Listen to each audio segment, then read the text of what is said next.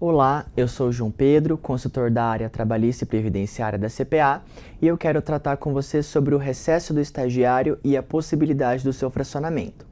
Primeiramente, para contextualizar, o estágio é regulamentado pela Lei 11788 de 2008 e, regra geral, não cria vínculo de emprego, ou seja, desde que o estagiário esteja matriculado e frequentando aí um curso específico disponível lá na Lei 11788, bem como tenha um termo de compromisso de estágio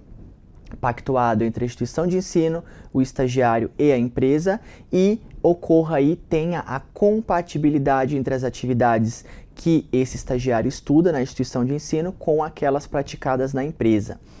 Observados esses requisitos, bem como todas as formalidades da Lei 11788, o estágio não vai criar o vínculo de emprego, por isso a gente não aplica os dispositivos seletistas da legislação trabalhista dos empregados para o estagiário. Nesse sentido, o estagiário ele tem direito a um recesso. A própria Lei 11788 dispõe que o estágio que tenha duração igual ou superior a um ano, o estagiário vai ter direito ao recesso aí em regra de 30 dias. E se o estágio for inferior a um ano,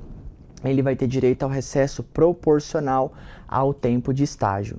Nessa situação específica, como eu já mencionei que o estagiário não é um empregado, ou seja, o estágio não cria vínculo de emprego, não se aplica a legislação trabalhista com relação a férias ao recesso do estagiário. São dois institutos diferentes, ou seja, quando do recesso do estagiário, não há que se falar no pagamento do, da bolsa é, mensal aí com antecedência, bem como também não existe o pagamento do terço constitucional de férias e Nessa situação específica, por exemplo, não se aplica a questão da, do início do recesso, dois dias antes de DSR ou feriado.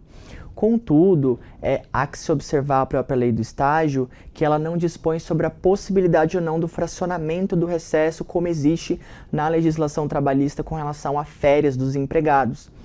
mas o próprio Ministério do Trabalho, na sua cartilha esclarecedora da lei do estágio, que está disponível no próprio portal do Ministério do Trabalho, dispõe ser possível o fracionamento do recesso dos estagiários, desde que seja de comum acordo entre o estagiário e a empresa, bem como a instituição de ensino. O ideal, claramente, é que isso estivesse também no termo de compromisso de estágio e juntamente com a assinatura da instituição de ensino, trazendo esse tornando e trazendo esse procedimento de forma mais segura para a empresa e para o estagiário também.